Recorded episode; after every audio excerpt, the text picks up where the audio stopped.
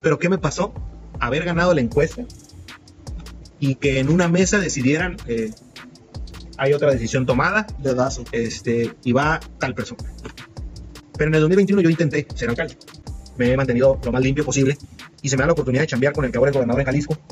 Enrique Alfaro entonces era eh, alcalde de Guadalajara, ¿no? Y yo me integro a chambear con él cuando tenía 22 años. No, oye, ¿cómo va a ir una persona que no ganó una encuesta cuando dijeron tiempo atrás que las encuestas y que las encuestas? Pero me voy a la Ciudad de México a trabajar con la que hoy es gobernadora de, de Baja California, Marina del Pilar. Una, una vez fui a tomarme un café con un...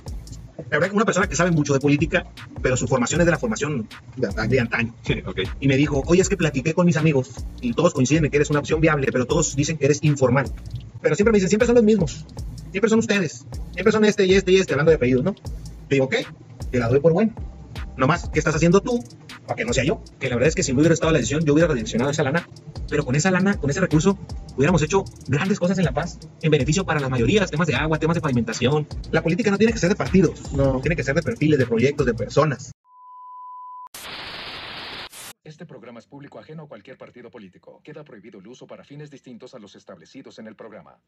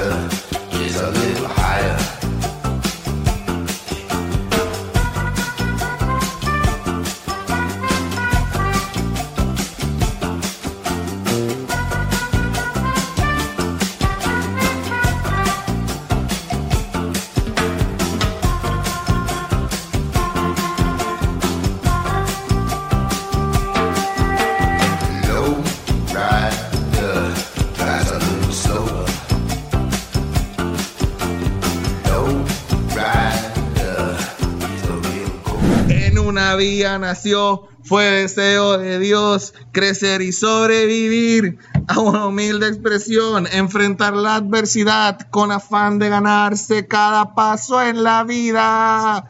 Marado, Marado, nació la mano de Dios, Marado. Así es, señora, tiene razón en dos cosas. Este, este es el capítulo 16 de Aire Libre y este, este es el típico que se cree argentino. Así es. eh, eh, ¿qué sí, boludo? Yo entiendo, bueno, viste que vos te equivoqué porque este no es el capítulo número 15, es el capítulo número 15, baboso.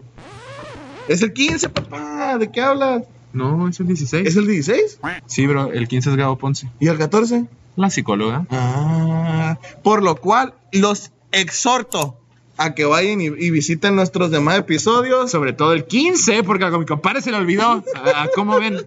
¿Cómo está, compadre? ¿Cómo está? Episodio número 15, aire libre. Mal, güey. Fíjate que haz de cuenta que esta semana. Ah, no es cierto, compadre. Muy bien, cabrón. Estoy en aire libre, güey. A huevo, papá, ni el huracán nos detiene, porque afortunadamente no coincidió con nuestra fecha de grabación, Gracias, Huracán Norma, por no cagarnos la grabación.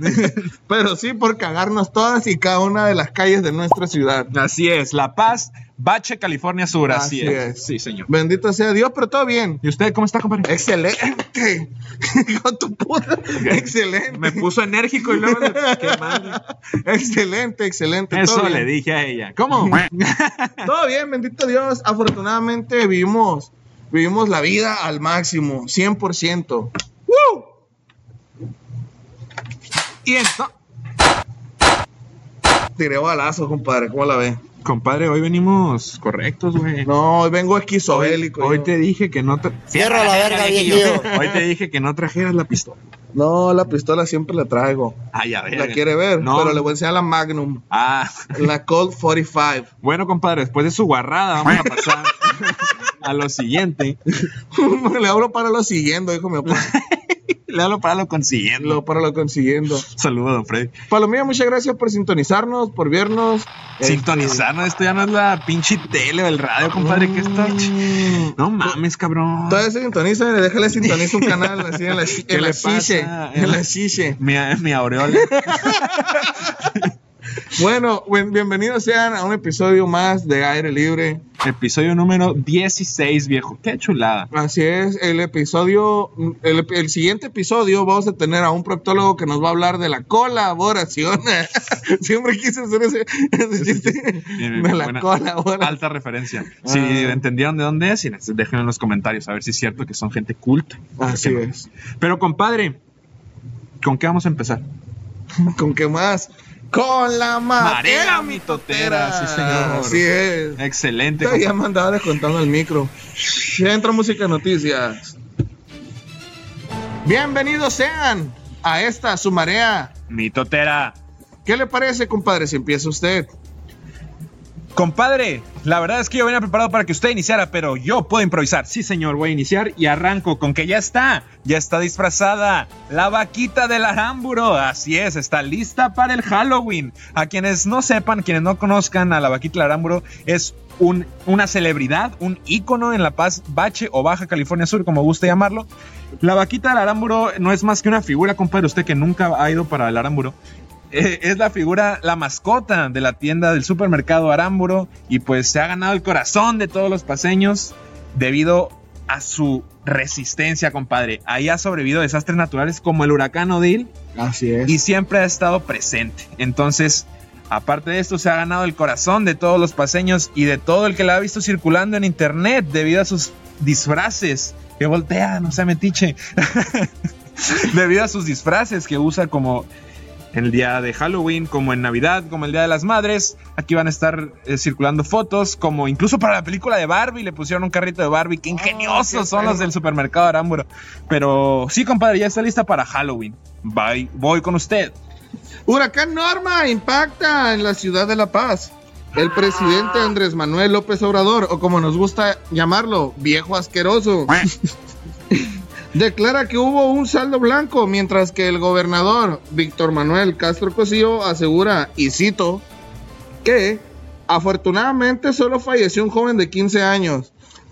Así que al final no entendimos si no hubo muertos, si sí hubo muertos, o si a Víctor Castro le caen mal los jóvenes. Voy con usted. Compadre, pues al parecer Samuel García quiere la grande, así es. El director. de- Llámame. compadre.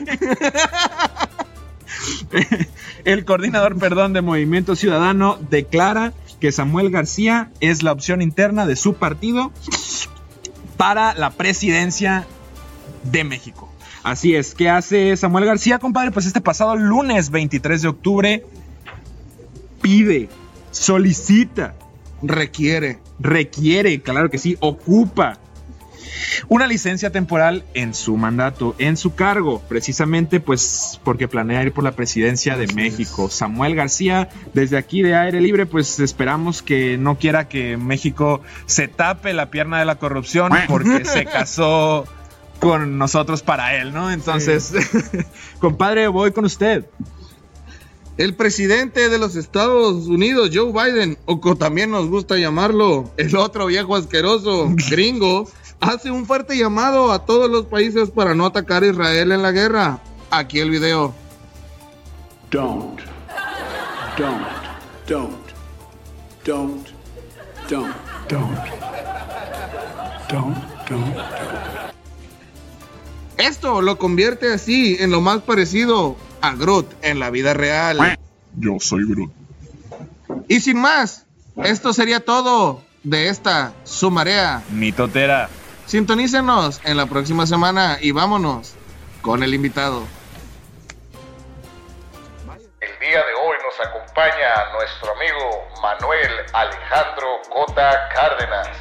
Es un joven nacido en nuestro bello estado de Baja California Sur. Él es un ingeniero empresarial agropecuario quien además cuenta con algunos cursos y diplomados en temas políticos. Se desempeñó como director de la Dirección de Desarrollo Social del Ayuntamiento de La Paz. De igual forma, es hijo del exgobernador Leonel Cota Montaño, un joven con muchas aspiraciones muy interesantes que el día de hoy viene a echarse unas cervecitas y a echar el cotorreo con sus amigos en aire libre. ¿Qué tal? Ya estamos aquí con nuestro invitado de lujo, cómo no, el señor Manuel Cota. ¿Cómo tú dices que te llamas, mi estimado? Señorito. Señorito Manuel Cota. Pues Manuel, la verdad que me llamo Manuel Alejandro, pero tengo ratito ya conociendo muchas de las personas que estaban aquí en el asunto de la política y es eh, muy común escuchar el Manuelito. Entonces, Manuelito. a las dos formas contesto, ¿qué pasó? Manuel, Manuel Angas, Manolete, dijo el, fue el Ludovico. Ludovico Peluche. Peluche, Manuel La Angas. mano larga no. No vaya a ser. ¿Qué tal, mi estimado? ¿Cómo te encuentras? Una cervecita, saludcita, ¿no? Saludcita. Saludcita, Saludcita, Acá ¿qué el- con café? El link con Sí. café, bueno, como buen chollero. Muchas gracias por la invitación. Ya teníamos rato Ya, queriendo no. venir Qué, qué gusto Hasta- tenerte por acá. hasta que se nos hizo. A un joven comprometido con el futuro. Eso es lo que me gusta, es lo que me gusta de ti, mi estimado. Y con la paz. Y con la paz. Que al Sí. final de cuentas aquí nacimos. Sí, Y, si Dios quiere, aquí nos vamos a morir. Espero. Y yo con, con el huracán que hubo hace ratito, ¿no? ¿Qué? ¿Cómo te fue? Fíjate que casa muy bien. Lo clásico, las goteras, que esas ni con el, todo el impermeabilizante del mundo, pero no dejan de salir. Basura, pero todo bien. Siempre hubo luz, este, no tuvimos grandes problemas. Pero ya en los recorridos que estamos haciendo en el municipio, híjole, quedó la ciudad patas para arriba y va a ser tarea de todos ponerla de pie. Sí, sí, claro. Y vaya que sí, Sí. mucho árbol tirado, mucho poste de luz caído también. Sí, bárbaro, varios- pero varios curioso que no fue como Dil, pero sí hizo más o menos los mismos destrozos, ¿no? Nomás le faltó tirar la barda del Senal. no, Fíjate. pero bendito Dios, saldo blanco. Saldo blanco. Este, tengo entendido que un joven, un niño en Los Oh, Cabos falleció, Cabos, sí. pero de ahí en fuera los daños materiales, como quiera, Sí. pues entre todos sale. Sí, eso. Entre todos pesa menos el morral. Claro que sí. Claro que sí, mi estimado. Y pues mira, tenemos aquí una sección en nuestro programa, eh, que es la sección buena, la, la sección, este, la, la, La la de la carnita, la sección estelar. Este, ¿qué es, compadre? En el ojo del huracán, sí, claro señor. sí. Tiene nombre peligroso. Sí, No, efectivamente. creo Aquí que vamos a enveje- develar. envejeció mal el nombre de la sección. Sí, En el ojo del huracán Norma. Así. en tiempos de norma. No, Eh. pues mi estimado, aquí lo que hacemos es básicamente pues la, la charla principal, ¿no? Ahorita en esta ocasión traemos eh, unas preguntas que te vamos a ir haciendo Órale, y después vamos a pasar a una dinámica que traemos por ahí. puesto. Entonces pues contesta con toda sinceridad, ¿no? Por favor. Como, como- como- como tiene que ser. Si- hay duda, pues siguiente pregunta. Y, re- Sí, claro. y recuerda que El este, este es tu espacio, este es tu espacio, muchas tú lo que quieras hablar, lo mucho que quieras hablar, adelante, estoy Le vamos a que no pasa nada. Órale. Este, empezando con, ¿cuál es tu primer acercamiento a la política? Híjole, creo que es algo que nadie me había preguntado hasta el día de hoy.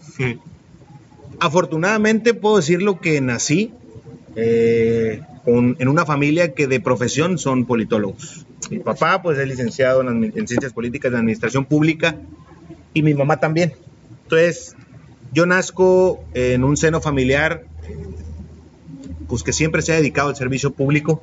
En sus inicios a la docencia, mis papás, mi papá fue maestro en la universidad, este, muy inmiscuido en los temas estudiantiles y de ahí, eh, como eh, todos iniciaban antes en la política, en el famoso y casi extinguido PRI, Uh, eh, o extinto PRI, este, pues ahí se forjó y hizo sus primeras sus primeros pininos. Yo nazco en el 91, 26 de diciembre del 91 y al poco tiempo el licenciado Leonel fue diputado federal. Y creo que mi primer acercamiento fue esa campaña en donde ya tengo eh, noción o recuerdos de lo que era andar en una campaña y vivir en una familia que pues de profesión ha sido la política su forma y estilo de vida. Así que, Palomilla, quien haya disfrutado del McDonald's o haya ido a comprar a, a- a, este, ¿cómo se llama? A la ley, agradezcanle al señor Leonel Cota Montaño que Claro que él sí. abrió la ciudad y la puso y la puso en el mapa de México, la verdad. Yo, yo creo que es el, digo, sin afán de nada, pero yo me acuerdo que fue como el primer cambio que hubo trascendental en ese sentido. Este, porque qué fue, fue la plaza. Yo me acuerdo que empezó la primer plaza, que fue la Plaza Forjadores. Forjadores. Me acuerdo que entró el, Sí. el McDonald's. Sí. Sí, no. Había en, la- en La Paz o en Baja Sur, había ahí un, una cerrada de puertas por parte de los gobiernos estatales para que empresas de fuera se establecieran aquí. Había un monopolio comercial. Mm, eh, pues que ya conocemos de Sí, las marcas, no sí, hay que decir, porque, porque no es anuncio. Pero pues eh, hubo un cambio progresista y bueno, hoy es la ciudad lo que es eh, por obra de muchos y de muchas. Yo claro. creo que es parte del éxito de los cambios que ha tenido La Paz y Baja California Sur, es porque la neta, la raza que vivimos aquí siempre estamos eh, buscando mejorar y creo que ese fue un parteaguas. Sí, yo creo que todos, yo, bueno, al menos pienso yo que la banda que vivimos aquí en, en La Paz, en la Baja Sur, somos como muy nuestra tierra y muy queremos este lugar. Yo conozco muy poca gente que no quiera, que sea de La Paz y que no quiera vivir aquí. Todo el mundo nos sentimos orgullosos de La Paz. Todo el sí, mundo sí. tenemos problemas, todo el mundo nos quejamos de algo, pero a la hora de la hora siempre decimos que La Paz es la mejor ciudad del mundo. La Mira, paz y- es la paz, claro que Llega agosto y todo, ay, que el pinche calor y todo, pero, pero ahí andamos en el tecolote a todo dar. Sí, sí, sí, sí. a 40 grados, pero con un chingo de cerveza, sí, Con señor. unas de estas, Con mira, una de estas. nomás brilla el pecho amarillo. Pues, mi estimado Manuel Angas, como diría Ludovico Peluche, este, nos platicas entonces que fue gracias a la, a la campaña de, de tu señor padre, ¿no? El licenciado Leonel. Así es. Y quiero, quiero preguntarte cómo fue más o menos este, tu infancia, eh, cómo fue el crecer siendo hijo de, de- de un gobernador tan reconocido, ¿no? Como lo platicábamos ahorita, que, que sobre todo que, que impulsó tanto el crecimiento de la ciudad en diferentes aspectos. ¿Cómo, cómo fue crecer siendo, siendo pues, Mira. hijo de tu papá, ¿no? Mira, yo, yo, yo hoy ya que tengo mucho más noción de las cosas, ya un poquito más maduro, o bastante más maduro, eh, ¿a, qué le, ¿a qué le atribuyo que tuve una infancia muy normal a que no había redes sociales? Creo que a diferencia de otros hijos o otras hijas de funcionarios y servidores públicos, espacio grande o chico, a final de cuentas eres servidor público, estás en el ojo de la opinión pública. Yo le atribuyo que mi vida fue muy normal gracias a que no hubo redes sociales. ¿Por qué? Porque el acceso a la información para nosotros como niños era mucho más complicado que ahora cualquier persona eh, abre Facebook, abre Instagram y te enteras de lo que está pasando en Sí. cualquier parte del mundo. Y en lo personal, mi núcleo familiar, pues la verdad es que de lo más normal que se puedan imaginar. Mis, fines de semana pues eran en el rancho, en Santiago, este, nunca dejamos de hacer lo que queríamos hacer, nunca dejamos de ir a, a- al rancho, a las carreras, a los gallos, este, con mi familia, pues ahí es nuestro punto de encuentro por excelencia familiar. Mis papás siempre en mis cumpleaños, en la escuela, mi mamá siempre en las juntas de los de las escuelas, Se- seguido le mandaban a hablar porque se portaba bien el chamaco. Entonces, la verdad que siempre un acompañamiento por parte de ellos, pues creo yo que hasta donde se puede normal. Sí, Al final de cuentas, creo que todas las familias, los papás hacen sacrificios para que los hijos estemos bien. Los papás que salen a trabajar a las 7 de la mañana y llegan a las 8 de la noche. Mi casa era igual, pero en los momentos que tenían que estar mis papás, ahí estaban. Ah, güey. Mis hermanos, eh, tengo una hermana, mi, mi hermana Ariani, que es la más grande, y mi hermano Leonel, pues también, o sea, una convivencia familiar muy chingona. Ah, Qué chingón, qué chingón. qué belleza. Es que yo, yo, yo- ahorita que mencionas eso, qué difícil, ¿no, güey? Debe ser para la banda que ahorita, que ahorita sus papás ejercen un cargo público. Sí. O sea, porque ahorita están, ¿cómo decirlo? Están posicionados los ojos en ellos y quieres saber algo, a lo mejor cosas que ni son verdad. Sí, ah, eso es muy común eso. Sí, ese es común, porque eso es muy común. A lo mejor que no son verdad, pero ya cualquier niño tiene el celular y ya... Y, Ya. y- y eso es algo que sí me llegó a pasar, ¿eh? Fíjate, yo no quería participar en la política, me rehusaba. Primero porque de morro me, me aburría, era bien metiche, en todos lados andaba, pero me aburría tanto el protocolo, el formalismo, que duraban mucho los eventos. Y ya grande entiendes que eso que pasamos, eso que viví, pues me forjó para hoy estar aquí buscando una oportunidad de participar. Pero yo no quería participar, tan no quería que estudié, todos en mi casa son licenciados, hay dos abogados y dos politólogos. Y aquí el, el terco es, es ingeniero. Es ingeniero. Entonces, imagínense la contrariedad, ¿no?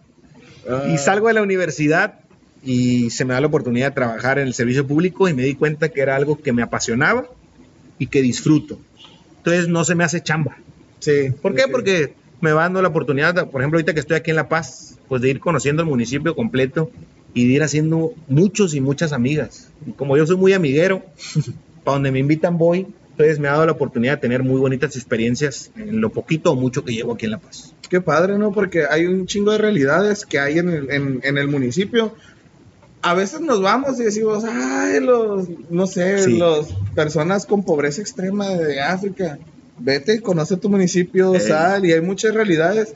Hay realidades muy bonitas y realidades algo difíciles. Sí, sí. Y están a la vuelta de la esquina casi casi. Sí, ¿no? a veces, a veces eh, me, antes no, más morro, que me quiero hacer y me quiero ir a hacer este ayudar a los niños de allá, a los niños de acá, ayúdalos de tu pedacito de tierra. Sí, claro que Sí, sí. aquí también hay muchas dificultades, muchos problemas, este bien decías tú, cada zona tiene sus particularidades y sus dificultades, como también tiene sus bellezas y Sí, claro atractivos. que sí, sí. Eso es, es lo que siempre presumimos fuera los paseños, ¿no? Las Sí. playas, la sierra, Todos Santos, Claro que este, sí. la ventana, el triunfo. el triunfo, que es tan bonito, los barriles, todos, todas las delegaciones tienen su encanto.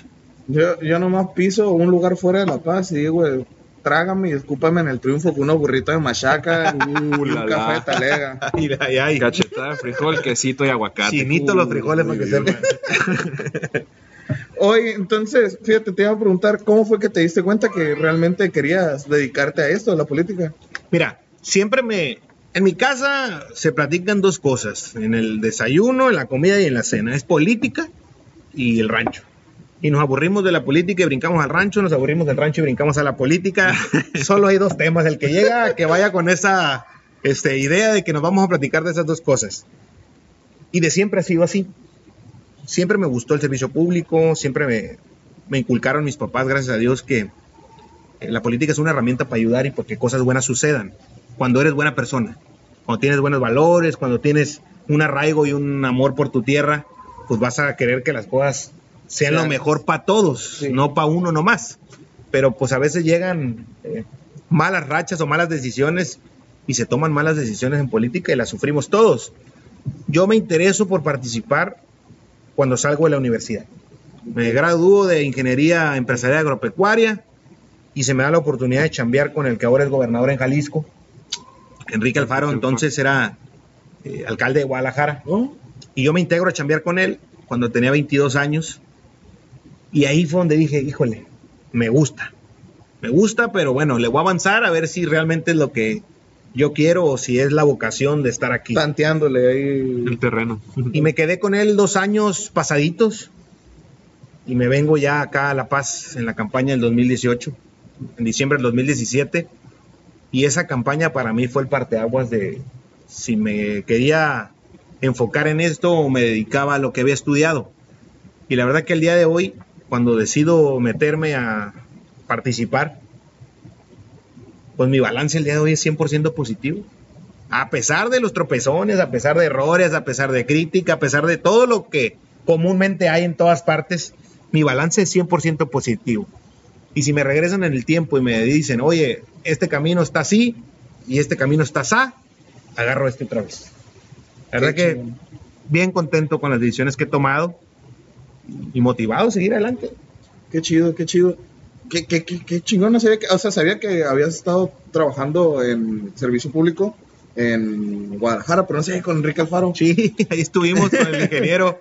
Fíjate que haber trabajado con él este, y con Hugo, que era el jefe de gabinete, pues a 22 años, uno todavía es vago, Sí, uno sí, todavía claro. trae otras, este, otros amores por ahí. Otros Y me, intereses. y me ayudó, me ayudó mucho porque es un equipo de trabajo bien estricto y bien organizado. Entonces yo llego en la mejor etapa para forjarme, este, aprender lo que era tener un jefe, seguir órdenes, este, saber lo que era la responsabilidad de decir un sí, un no, este, el poder del diálogo. Yo creo que en la política la mejor herramienta que hay se llama diálogo, este, para convencer o para dar tu punto de vista. Y ahí lo aprendí. En 22 años, cuando a dos regañadas tuve por andarme portando mal y llegando tarde, y dije, una tercera no va a haber. ¿Para qué? Y ¿Para al, qué día, jugamos? y al día de hoy este, le aprendí bastante bien. Oye, y más en una ciudad tan grande como lo es Guadalajara. Sí. A mí me, me encanta, me encanta, es de mis ciudades favoritas, pero, ay, qué difícil. O sea, ¿cuándo te hacías el trabajo? Me aventé en Guadalajara siete, casi ocho años, porque ya estudié. Yo vivía ahí por la aceitera de Avenida México y trabajaba hasta la catedral. Sí, Eh, la bronca no era la ida, El regreso. el regreso, hora y media, hora veinte, hasta que aprendí que mejor en el camioncito o en la bici llegaba más rápido. eh, y, Ah, era, sí se usan las bicis. y era bien complicado en- encontrar estacionamiento. Entonces, ahí nos fuimos a- a- a- acoplando a las condiciones. Y la neta, Guadalajara es una ciudad que, igual que La Paz, ¿eh? yo creo que todos los municipios, pero la- en Guadalajara todo urge. Sí, todo es en grande, pues nada es en chiquito, todos los problemas son macros, este, todas las situaciones son macros. Y, y me tocó una etapa muy bonita porque fue la transición de lo que había sido el PRI a lo que fue en ese momento Movimiento Ciudadano, que todavía sigue. Entonces, era mucho contraste entre una forma de gobierno y la otra, y yo entendí lo que era la esencia de la política, que era primero construir en la calle para después edificar hacia arriba. Me tocó chambear ahí en la jefatura de gabinete, luego estuve un tiempecito en la jefatura de grandes mercados. Fue la mejor etapa de haber trabajado ahí. Anduve en, en grandes mercados cuatro meses, porque habían quitado al director y a mí me mandaron ahí de comodín. Mercado Alcalde, Felipe Ángeles, Mercado Corona, San Juan de Dios y eh, Central de Abastos. Centro de Abastos. Eran los cinco que a mí me tocaban. No, pues ya se imaginarán. Cada todos los días comía, todos los días. Ahí probé las delicias culinarias de Jalisco. A mucha gente, no- mucha gente tiene otro concepto del mercado de San Juan de Dios, pero no saben que se come riquísimo. No, buenísimo. No, es buenísimo la comida. Y en el de Abastos también hay unas enfrijoladas en el de Abastos que están criminales. A mí me tocaba mucho estar en el Corona porque estaba al lado de la alcaldía. Este, y ahí nos tocó el proceso de. El mercado Corona se quemó. Se ha quemado dos o tres veces, pero tocó la etapa en donde los locatarios estaban en la calle, en una plaza, y nos tocó a nosotros este, integrarlos al nuevo mercado. Entonces hicimos muy bonitas amistades ahí en, en Guadalajara y en el mercado Corona. Porque aparte la gente de Guadalajara es muy chida. Sí, Sí. sí, sí, sí, sí. Sí, sí. sí. Esos son, son saben ser amigos. muy- Sí, Saben ser totalmente. amigos. Mi familia, totalmente. por parte de mi mamá, es de Jalisco, de Ameca. Ah, órale. Entonces por allá hay mucha familia. Sí, sí. Pues este güey también estudió en Guadalajara. Me están Sí, platicando. estamos Sí, platicando y, antes y de- este, ¿cómo se llama? Sus amigos ya me adoptaron a mí también como amigo, ¿verdad? Las veces que le iba a visitar. No, muy chulo la gente de Guadalajara. Y a varios amigos, ¿eh? Y a varios amigos también se han adoptado entre sí. No sé por qué hay tanto, tanto clic entre paseños y, y tapatíos. Pero eso, eso que comentas está muy interesante. Que a ver si tenemos en un futuro un capítulo sobre el mercado Corona. Que estaría muy interesante eso- todo eso. Pero, ir para allá. Para, para allá, para allá. allá, Si no, ¿para qué? Si no, aquí platicado no sabe. interesante. Pero bueno, mi estimado Manuel, mira, la siguiente pregunta que, te quiero hacer es, ¿qué te inspira a ti a realizar todo lo que haces hoy, política, hablando de la política, ¿no? Vas a decir que qué sencilla la respuesta, pero creo que así como yo disfruté de la paz y la sigo disfrutando, así quiero que las disfruten los que vienen atrás de mí. Al día de hoy no tengo hijos, no tengo hijas, pero tengo dos sobrinos y una sobrina que son el centro de la, del universo en mi casa. Y yo disfruté de la paz de una manera muy bonita, una paz tranquila, una paz eh, en donde podías ir y venir sin ningún problema, segura, este, las playas muy fregonas, yo disfruté mucho y disfruto mucho la playa, el buceo, eh, salir con mis amigos. Y lo mismo quiero que ellos tengan. Y estoy seguro que si desde ahorita no empezamos a construir una ciudad para que ellos las disfruten, y si nosotros no nos apersonamos de nuestra situación, que es de aquí para adelante que nos toca a nosotros construir, pues difícilmente les vamos a dejar un buen legado a ellos. Claro. Y por supuesto que otra gran parte de la motivación es pues, la, la herencia o el legado que ha dejado el licenciado Leonel, que a donde voy, la verdad es que de 10 puertas que se me abren, 9 son porque él hizo una buena chamba. Eh, una, pues siempre hay en este asunto opiniones contrarias, ¿no? Positivas y negativas, pero en su mayoría son positivas y eso me obliga a mí a hacer una buena chamba Sí, claro. a cuidar lo mayor posible el legado positivo para algunos y negativo para otros que se respeta, pero a final cuenta, a final de cuentas para mí es el mayor orgullo que tengo ser hijo de mis papás y como buen hijo que admira a sus padres, pues quiere seguir los el paso y el camino que ellos siguieron. Qué, qué padre eso, lo, lo primero, las dos cosas, pero qué padre lo que dices acerca de, de la paz que te tocó disfrutar a ti y la que quieres que disfruten las demás personas, porque justo yo es lo que siempre platico con un amigo mío que es de Escocia, Ok. el buen John, eh, él se casó con este, su esposa es de aquí, tiene sus hijos aquí, y le digo, John, esta es la mejor ciudad para tener una infancia. Sí, Si quieres, o sea, si quieres que tus hijos tengan una infancia bonita, Sí. Aquí en La Paz, yo me acuerdo de niño, yo jugaba béisbol, este, y me acuerdo era de jugar béisbol, terminaba nuestro torneo de verano, playita, este, y nos llevaban a varios lugares a todo el equipo, y así, no, es que Mijo, es, una, chulada. es una chulada, la playa, la isla, los Todo, pueblitos, o sea, todo, todo, todo. es bello. Y digo, no, no es anuncio para Vive la Paz, ¿no? Vive la Paz, patrocínanos. Pero no, la verdad que los paisajes es, es increíble. Y también me pasa cuando, cuando traigo gente que no es de aquí, trato de mostrarles precisamente lo que dices, ¿no? De que La Paz es bellísimo y la paz que yo viví, que me tocó ver, te la Así quiero es. mostrar. Y sobre todo, pues a ustedes también les tocó y creo que a algunos niños todavía les sigue tocando la tranquilidad de que terminabas de correr, de comer y arrancabas para afuera a ver qué, qué, vecinito andaba ahí jugando, este ahí donde yo vivo, que tiene su casa. Muchas Éramos, gracias. éramos un bandón. Éramos un bandón y se ponían buenos los, los, los pelotazos de fútbol, las escondidas, este, los hoyitos. Hijo Las Andar tocando. Eras sí. travieso de morro. Sí, era traviesón, la neta. ya, ya se me quitó. sí, pero yo creo que esas dos cosas es lo que más me motiva y, y- y la satisfacción personal de saber que en ti está a veces cambiar la situación de una persona que tiene un problema. Eso es, Muy cierto. es, es- la acción buena del día, siempre me, me da mucha satisfacción personal. Oye, mi estimado Manuelón, eh, ¿cuál es tu filosofía de vida o la, una frase favorita que, que te guíe en tus decisiones personales y por qué Mira. no también políticas? más que una frase, yo creo que son varias filosofías. La primera es no te tomes nada personal.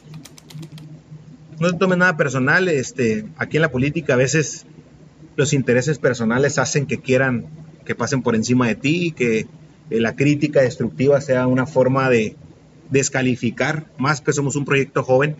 Siempre hay descalificaciones muy burdas, por así Sí. llamarlo, por no decir una grosería y haya censura. este, pero no tomarme nada personal, siempre he sido alguien que muy optimista, que no se toma las cosas personales. Y yo creo que también el saber que lo que le pasa a una persona no te define como persona, sino cómo reaccionas a lo que te pasa. Yo creo que esas dos cositas han sido una gran parte de lo que, a pesar de haber tenido varios tropezones, siempre levantarme con buena cara. Y lo tercero y más importante es nunca te olvides ni de tu familia ni de tus amigos, porque son los que van a estar contigo si aciertas o te equivocas o si eh, tienes éxito o fracaso, siempre va a estar tu familia contigo y siempre van a estar tus verdaderos amigos y amigas contigo. De ahí en fuera, pues todo lo demás, bienvenido, Sí. todo lo que sume, bienvenido. Oye, pero eso comentabas, ¿no? Porque dice, no, está, está muy joven, no ha de saber nada. no te- Y luego llega el otro, no, ya está muy viejo ese, no. que no, Entonces, ¿qué onda? Eso digo yo. Oye, si la, si la, la edad fuera sinónimo de éxito, pues seríamos Suecia. Sí, O sea, han llegado personajes con doctorados, este, personajes con 50, 60, 70 años a gobernar Baja California Sur y La Paz. Y creo que, pues sí hemos avanzado, pero podríamos avanzar mucho más. Pues, no es sinónimo de éxito la edad. De experiencia probablemente sí. Y creo que en nosotros está tener la humildad de decir, hey, necesitamos a gente con experiencia que nos opine por, por así decirlo, oye, yo ya caminé ese caminito y te vas a tropezar aquí y allá, aguas, este, yo ya me equivoqué aquí, yo ya acerté aquí. Entonces, un proyecto joven siempre tiene que estar soportado por experiencia y la verdad que sí, la experiencia en su mayoría es la gente con más edad. ¿No sé si viste la película El Padrino? Sí, cómo no. Ah, cuando este, le disparan a este a, a- Don Vito. a Don Vito Corleone y Michael toma el, el- el mando y tiene su, su consejero es Sí, Don sí, sí. Vito justamente no o sea la juventud apoyada por la Así experiencia es. Yo Sí. creo que ese es un binomio perfecto para que haya buenos resultados. sí cómo no Totalmente, totalmente de acuerdo. Y más pues que se mantenga este dinamismo, ¿no? Que se, eso es lo que se busca, que, que haya cambio, que no se quede estático en, en Sí. lo mismo. Vaya. Sí. Muy bien. Pues, Manuel, mira, aquí pues ya me parece que es conocida, ¿no? La frase de Salvador Allende, en la que dice que ser joven y, y no ser revolucionario es una contradicción hasta, Hasta biológica. biológica. Entonces te quiero preguntar, ¿qué opinas de esta frase? Mira, yo creo que no solo se refiere al activismo político, ¿no? Yo creo que se refería Allende a, nunca estar conforme con lo que tenemos. Yo creo que esa es gran parte de la motivación que a mí me hace entrar en esta dinámica del servicio público y de la política, aún sabiendo que es muy complicada. Yo creo que si los escenarios son complicados para las personas, para los jóvenes más. Así como decimos, eh, los escenarios son complicados para las mujeres, los escenarios son complicados para las personas con discapacidad, para las personas con de alguna etnia o afromexicanos, la comunidad lésbico gay. Eh, para los jóvenes es igual. Hay que ir abriendo camino y no ser uno más del montón. ¿A qué le atribuyo yo esa frase? Porque es una frase que seguido me la repito. No seas uno más del montón. Si tu idea, si tu convicción, si tu proyecto de vida es eh, ir hacia adelante, pues no le aflojes. No es estar en contra de todo, ¿no? Porque a veces dice, por lo menos a mí me toca, ¿no? Eh, Manuel, el rebelde de Morena. No, no es que sea el rebelde de Morena, pues, o el que no está de acuerdo con nada. Estoy de acuerdo con construir con la gente y que no se construya entre tres o cuatro, o que se tomen decisiones entre tres o cuatro. Y eso es parte de lo que creo que Allende decía. Ser joven y no ser revolucionario en cualquier ámbito es una contradicción. Porque ahorita tenemos fuerza, tenemos conocimiento, tenemos acceso a información. En mi caso no tengo familia, tengo tiempo, que para el servicio público es, muy preciado. decirlo. y dinamismo. Entonces, luego vamos a llegar a viejos y vamos a decir, híjole, ¿por qué no hice esto? ¿Por qué no dije lo otro? que es lo que siempre es lo que siempre pasa no o sea por ejemplo este yo yo ahorita a- ayer tuve una boda que se canc- la boda era el sábado pero se canceló el- ayer tuve una boda sí digo "Ta, qué cansado ando pero no párate y vamos a seguirle vamos dándole y todo y yo creo que también es muy importante eso que mencionas cuestionarte Sí. cuestionarte o sea decir por qué estoy haciendo esto y por qué me gusta no o sea porque si el día que te lo de cuestionar Mira, yo les platico una anécdota. A ver, yo salgo de aquí en, la, en el 2021, después de que se gana. Este, tuve algunas invitaciones a chambear por aquí, ahorita se los quisiera platicar. Pero me voy a la Ciudad de México a trabajar con la que hoy es gobernadora de, Baja California, Marina del Pilar. Este, joven de 37 años, sí sí sí madre de familia, una mujer bien chingona. Me voy a México a trabajar a la representación del gobierno. La verdad que era el trabajo soñado.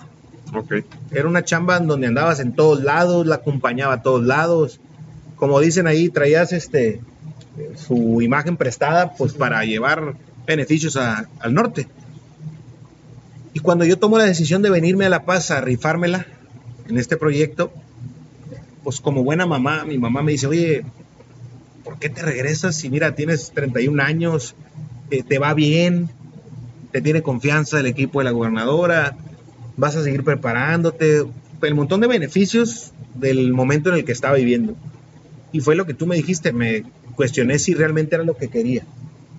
Y la neta, yo siempre he sido de si estoy en una zona de confort ya durante mucho tiempo, ya es tiempo de darle vuelta a la página y, y empezar a escribir otra.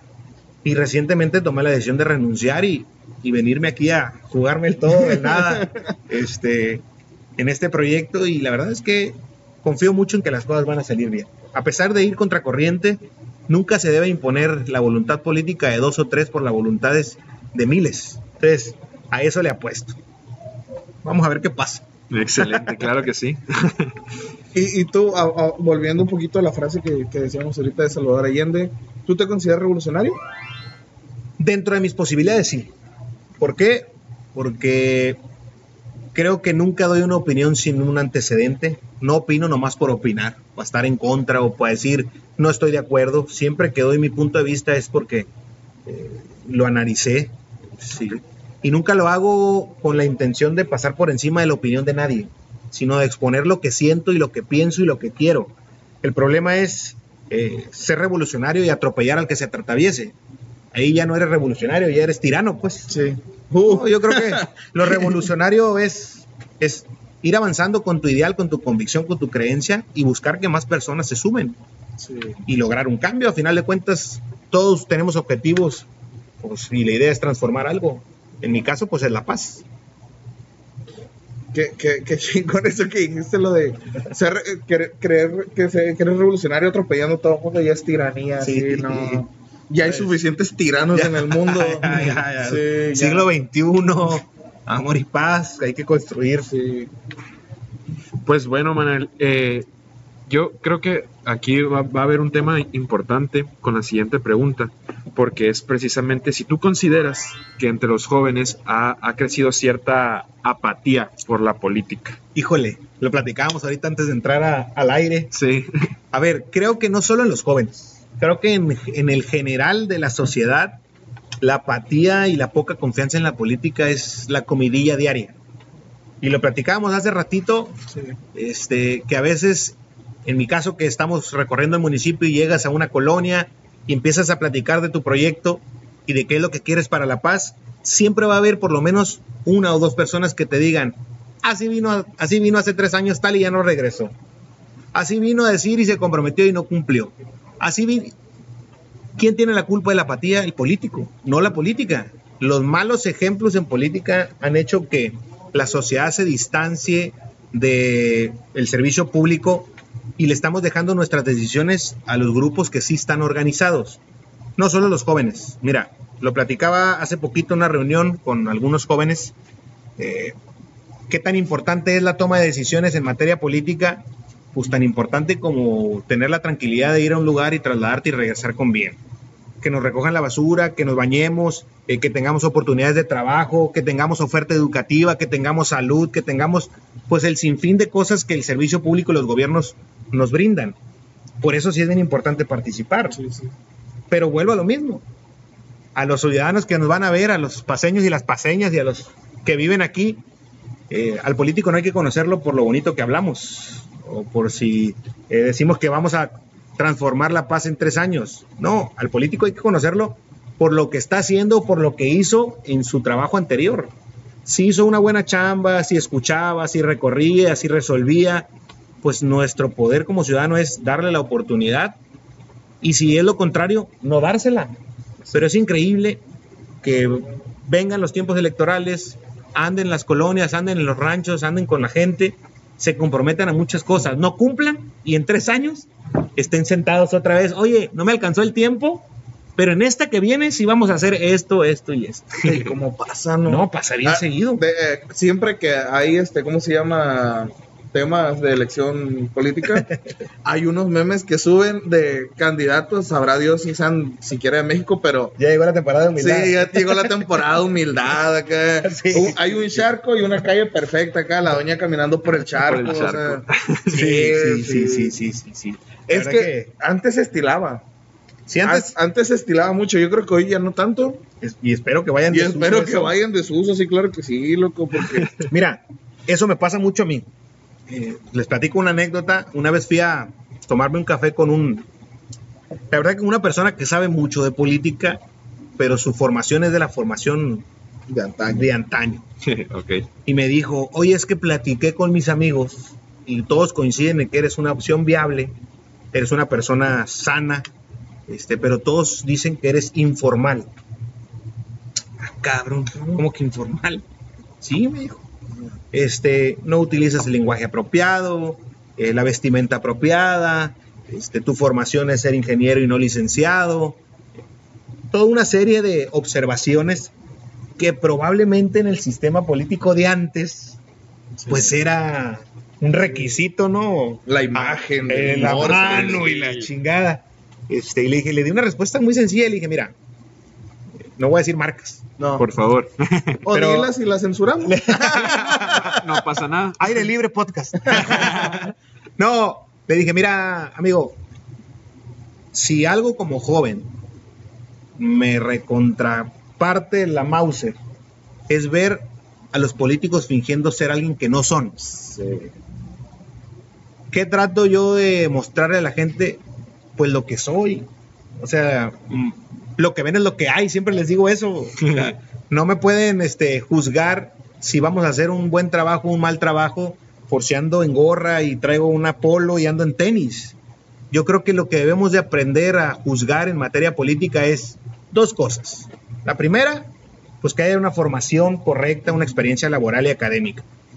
Y la segunda es que cuando volteemos a ver la carrera política, valga la rebusnancia del político, no tenga señalado que se lleva cosas que no son suyas.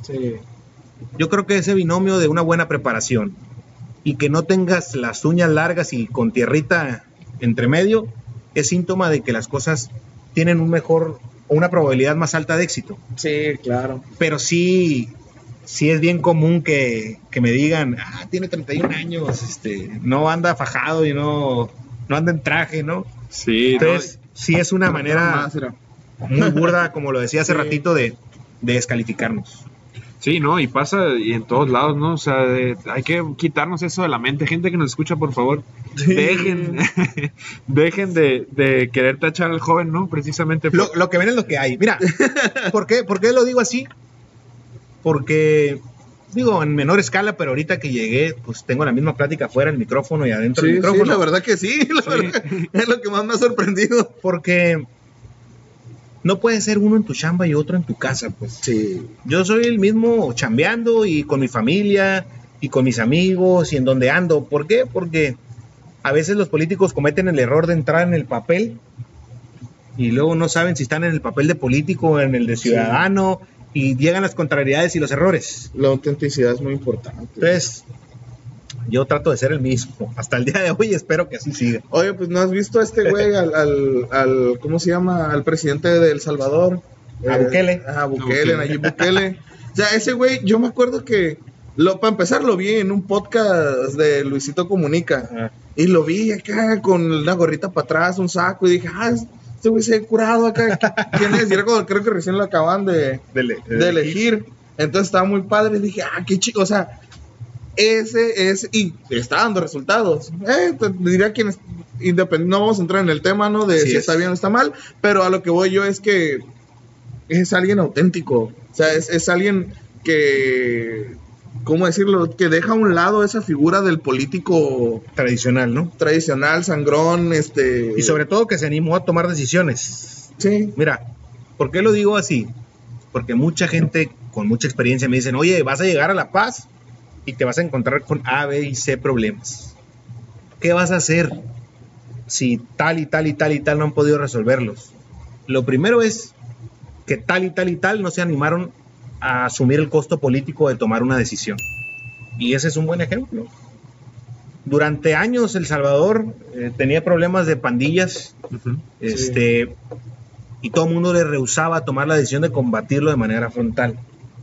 Si está teniendo resultados en otra materia, no sé, no vivo allá, Ajá. pero hoy por lo menos él se atrevió a tomar la decisión de asumir el costo político sin saber si iba a ser positivo o negativo, pero de, de combatir la- las pandillas. Lo mismo aquí en La Paz. Sabemos que hay cánceres o usos y costumbres en los gobiernos, que hay que llegar a, a- a agarrar el toro por los cuernos y aunque la crítica, la manifestación, los trancazos políticos puedan ser duros, probablemente la decisión que tomas es porque ya la analizaste y vas a beneficiar a una mayoría.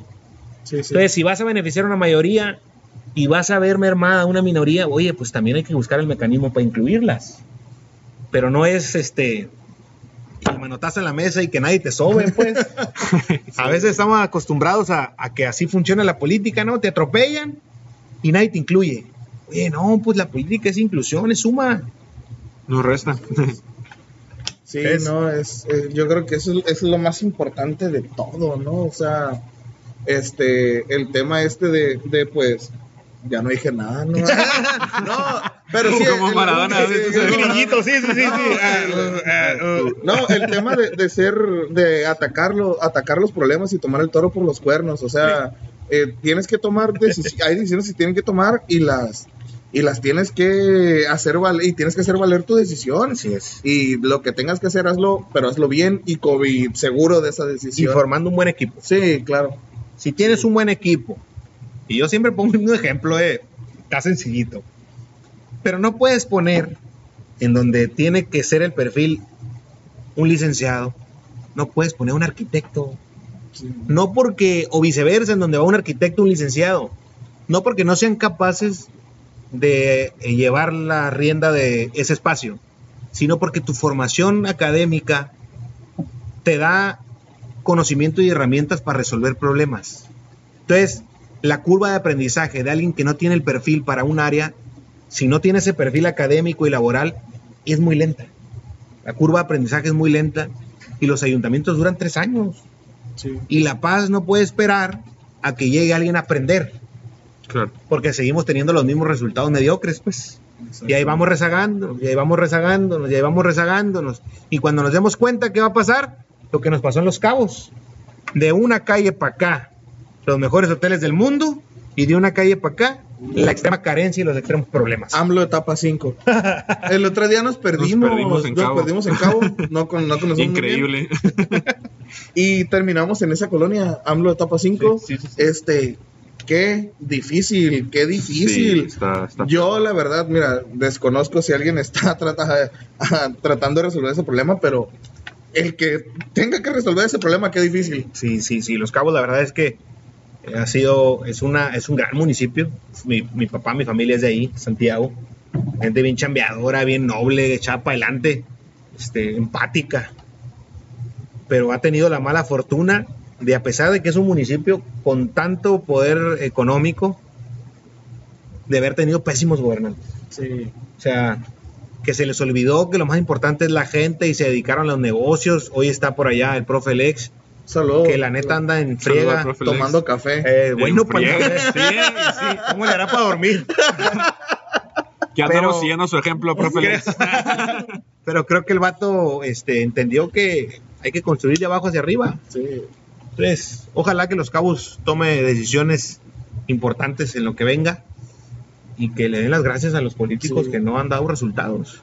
¿Sabes cómo la veo yo ahorita que estamos hablando de eso? Si yo tengo un árbol que me está generando problemas a mí lo tengo que, y lo tengo que cortar, primero tengo que tomar la decisión de cortarlo y ver que no le vaya a caer el carro a mi vecino, que no vaya a caerle a la calle enfrente y segundo, o sea, ese, a eso ibas, ¿no? Con el tema del tomar la Sí, decisión sí, y que no, no termine... Que, que la decisión tomada impacte a la mayoría en beneficios, obviamente, y que los, bene- lo- los perjuicios que pueda tener para algunos sean los menor posibles y darles otra opción a ellos. Sí.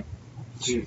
Y, y sí es importante mencionar eso porque mucha gente uh, el- habla de cabo y dice como, ah, los cabos, el arco, sí, el mango de Egmont, pero... Michael uh, Jordan no- andaba, andaba pescando hace En- ratito ahí. En Semana Santa el mango de... Sí, pero no conocen esa realidad, ¿no? Y- Sí. Y, es todo un fenómeno lo, lo que pasó con los cabos. Sí hay una desigualdad muy, muy notoria, muy cabrona. Y es, Sí. es importante recalcar que uno de, de los aspectos, yo creo que es el que tú dices, ¿no? Todas las malas decisiones Sí, políticas que, es. que se ha tomado. Porque uno va acá, güey, no, eh, beso en la boca, esposa. Ah, solo quería cantar esa canción. Va a pegar. Se nota que tiene aquí el Lee como unos cuarenta y tantos. Sí, ¿no? Ese chiste lo dijo la mole, imagínate. Es tragaños, pero ahí donde lo ven está veterano. Ah. este, mi estimado Manuel, ¿tú cómo planeas involucrar a los jóvenes en la toma de decisiones y en la vida política? Mira, lo primero, yo creo que no hay que segmentar la participación solo a los jóvenes. ¿Por qué? Porque el abstencionismo siempre gana. Siempre somos menos los que no participamos. Siempre somos más los que no participamos. ¿Qué está pasando para que todos los que no votan, para que todos los que no participan en la toma de decisiones estén tomando la decisión de seguir en el abstencionismo? ¿Qué está pasando? Primero entender ese fenómeno. Yo al día de hoy, ¿qué es lo que entiendo? Que nuestra estrategia de comunicación como gobiernos es tan, tan aburrida, tan cuadrada, que la gente poco le interesa informarse de qué está pasando. Dos, hay poca información acerca de las consecuencias de las decisiones que toman los políticos. Tres, ha habido tantos malos políticos que la gente les ha dado su confianza y les han quedado mal. Y cuando uno pierde la confianza de alguien o en algo, está muy complicado volver a confiar en algo que ya te falló. Eso es una, nat- un natural del ser humano. Yo creo que más que hablar específicamente de los jóvenes, es hablar de todos esos que no participan y que entendamos la relevancia de votar o no votar, de levantar la voz o de no levantarla. Yo siempre voy a decir, un sector que no esté organizado y que no defienda el beneficio de ese sector es un sector destinado al fracaso. ¿Quién va a sufrir? Yo creo que eso sería un gran tema para convencer a la gente que no participa. ¿Quiénes van a sufrir las consecuencias de no tomar decisiones? Nosotros. ¿Quién sufre las consecuencias de elegir mal en política? Nosotros. Claro. ¿Quién sufre eh, las consecuencias de no levantar la voz cuando aún sabemos que nos están haciendo un daño o un perjuicio? Nosotros. ¿Y por qué persisten estos políticos o por qué persiste esta política rancia porque no participamos. A veces yo voy a algunas reuniones y, y es bien clásico, eh, y me pongo de ejemplo para que luego no anden diciendo que se hace todo bien. Pero siempre me dicen, siempre son los mismos, siempre son ustedes, siempre son este y este y este, hablando de apellidos, ¿no? Le digo, ok, te la doy por buena. Nomás, ¿qué estás haciendo tú para que no sea yo? Claro. Está bien si me señalas, pero ¿qué estás haciendo tú? Participa Claro. en cualquier opción política o en lo independiente, pero participa porque ya está el primer eh, paso, ya estás inconforme en algo y la inconformidad se tiene que transformar en proyecto. Ah. Entonces, participa. Si Hasta quieres, jefe de colonia. Sí, o sea, participa para que no quede nada más en el señalamiento, porque todos somos muy buenos para decir, ah, mira, este, no están haciendo las cosas bien. Y lo que pasó con Norma es un ejemplo. Hoy que anduvimos desde el lunes al día de hoy en las colonias, todas las familias barriendo afuera, todas las familias echando pala, todas las familias aportando su granito de arena. Eso es participación. Cuando todos participamos, necesariamente cosas buenas tienen que pasar, pero cuando le dejamos la solución a poquitos, pues esos poquitos van a decir, hey, ¿qué es lo mejor para mí? Sí. Entonces yo creo que eso sería lo relevante de la gente que no participa. Fíjate que tocaste un tema bien bonito de- del tema de la elección de los gobernantes, la mala elección de los gobernantes. Yo me acuerdo, no me acuerdo, estaba viendo un documental que me pegó un shock bien cabrón porque dice un, un politólogo, decía, tenemos el error de pensar que la democracia, en la democracia siempre gana el mejor. Sí. Y esto no necesariamente es así. Es el que la mayoría piensa que es el mejor. Entonces, en ese momento fue como de. Sí me pegó un shock bien cabrón de realidad acá. O sea, entonces yo creo que el participar también se puede este, incluir el tema de aprender, escuchar Sí. y no casarse, ¿no? Con, Sí. con, con un tema. Eh, eso de escuchar. A ver, ¿qué? ¿Cuál es mi filosofía cuando voy a una colonia o un rancho? Primero, que para poder entender algo, lo que sea, hay que aprender a escuchar. No a oír, porque todo el mundo oye. Pero escuchar es con atención, poner atención, tener empatía de lo que te están platicando, porque a lo mejor yo no tengo la bronca que ellos traen, pero también hay que ser ojete y decir, ah, como no tengo esa bronca, pues a mí qué me importa. No, claro, pero se va a sentir gacho traerla, ¿no? Así. Sí, sí, sí, o sea, esa es la empatía. Sí. Entonces, aprender a escuchar nos va a dar una, un camino muy sano para aprender a tomar decisiones. Yo soy de la idea de que en la política quien tiene que priorizar es el ciudadano y no el político. Un político que prioriza es un político que naturalmente va a tener ocurrencias. Yo lo digo, ¿eh? y agradezco, y está muy fregón lo que se está haciendo, pero hay tantos otros problemas en La Paz antes que solucionar eso, que la verdad es que si no hubiera estado la decisión, yo hubiera redireccionado esa lana para problemas muy tangibles en La Paz. Pero, por ejemplo, la unidad este, deportiva del Piojillo va a quedar increíble. El parque lineal del Bordo va a quedar increíble. Pero con esa lana, con ese recurso, hubiéramos hecho grandes cosas en La Paz en beneficio para las mayorías, temas de agua, temas de pavimentación. Ahorita que acabamos de pasar esto de norma, pues los puentes, mil cosas que antes que eso estaban en La Paz, en la priorización de la mayoría. Entonces, Ay, ¿qué es? Ay, perdóname que te interrumpo, pero ahí sí hay un pin- hay un ejemplo, la ciclovía, mano. Mira, el dinero que le metieron a la ciclovía, Sí, no, a, complicado. la- a todas las ciclovías se lo hubieran metido al, al parque este, ¿cómo se llama? Nuevo Sol. Híjole. Si vieras, mano, está... Mira, yo, yo soy de los que me creo bicicleta. Me creo de que ando en bike y de vez en cuando voy dos, tres Sí, días sí, y, y- y subo foto Sí. para que, para que, Pa' que amarre. pa' que amarre. Este, creo que si vamos a las grandes ciudades, en todas hay ciclovías, Sí, es una sí. manera sana de trasladarnos. Salud, en ahorro de tiempo, en ahorro de dinero, etcétera, menos etcétera. carros, menos contaminación. Pero eh, yo en mi punto de vista personal, Manuel, estoy a favor de las ciclovías, pero ya en mi punto de vista como aspirante servidor público, creo que eh, quien debe ir marcando la pauta de los pasos a seguir es la gente. Sea, ¿Por qué? Porque ya somos partícipes de los problemas. Todos compartimos problemas. Si estamos hablando de una nueva forma de hacer gobierno, compartamos soluciones. ¿Por qué lo digo así, en esa manera de hacer equipo? Porque si tenemos un acierto, lo hicimos juntos. Pero si tenemos un error, Ah, ok. lo hicimos juntos. Ya nada más es, el gobierno falló. No, fallamos los dos.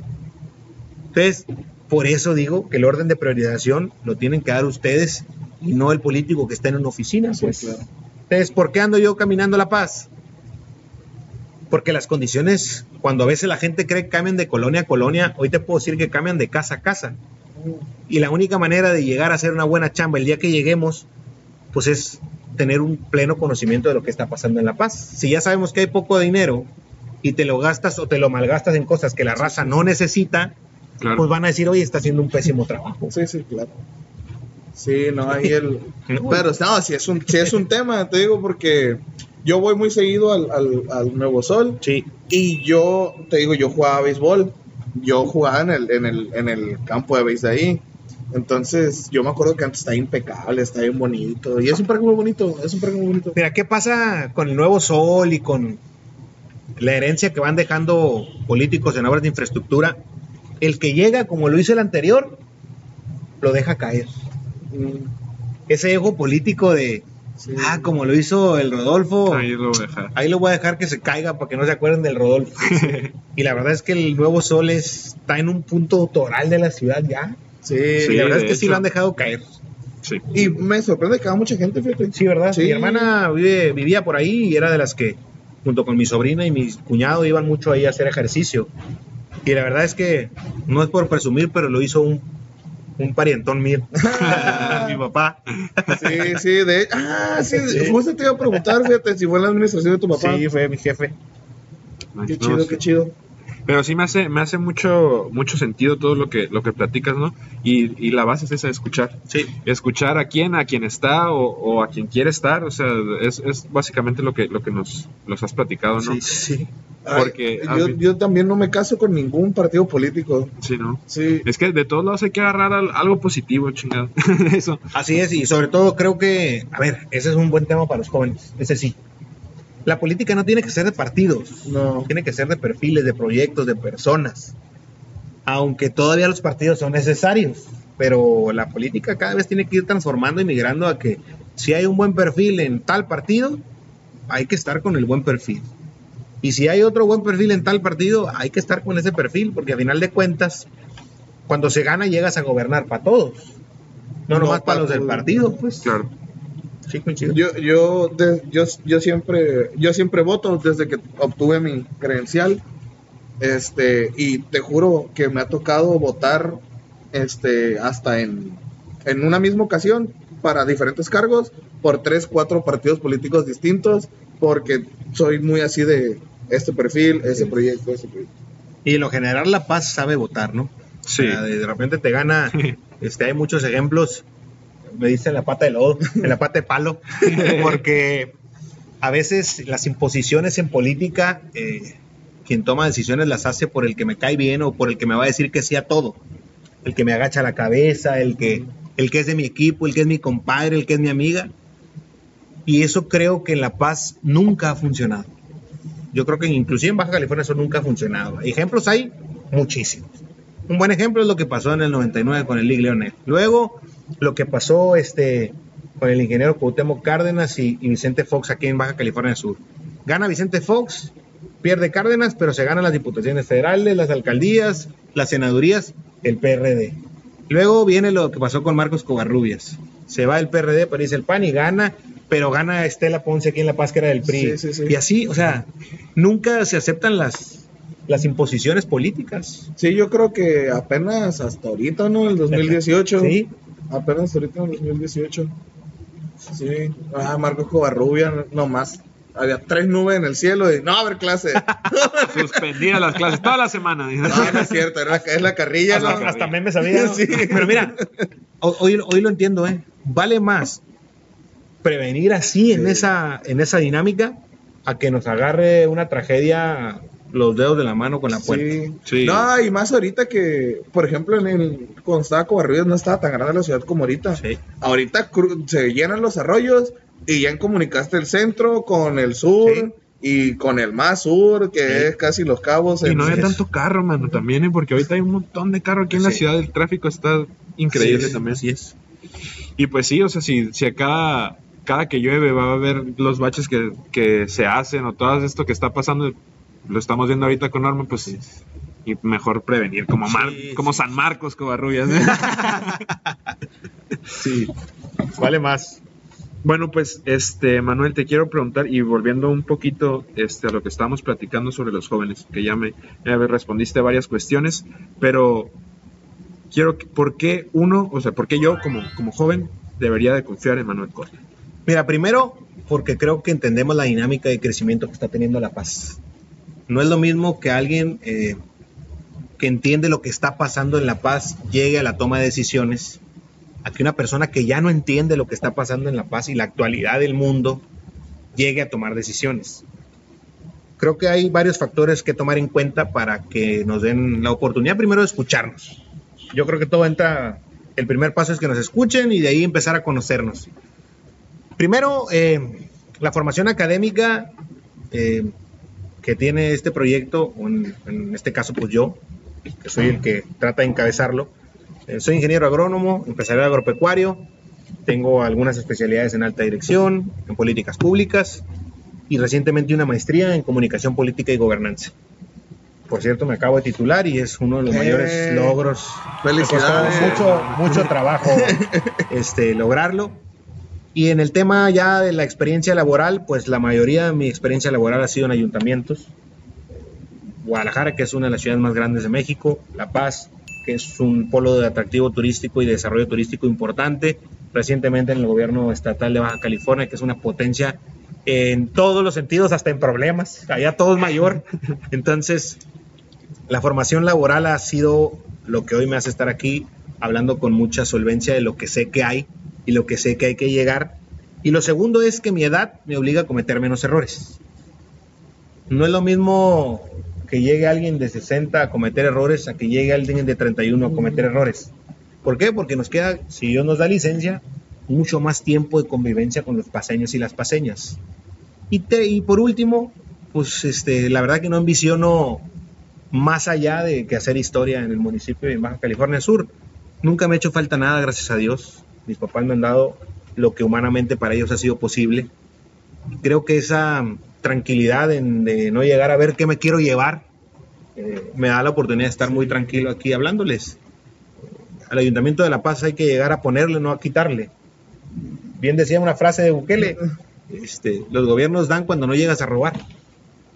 Entonces, eh, y por último, pues hubiera sido muy sencillo quedarme en México chambeando si no quisiera que buenas cosas pasaran en La Paz. Haber renunciado a una etapa muy fregona que estaba teniendo y venir aquí a construir un proyecto contracorriente, este, Pero y- cañón. Pero, hijuela, iba a decir otra palabra. Este, contracorriente, desafortunadamente, incluso eh, la contracorriente por compañeros y compañeras que están en el mismo partido que yo. Qué contrariedad. Y sí. No andan viendo qué hacen los del PRI los del PAN, andan viendo qué hace este chamaco de 31. Fíjate que justamente es eso que dices de- del tema de. Porque si hay banda que llega y.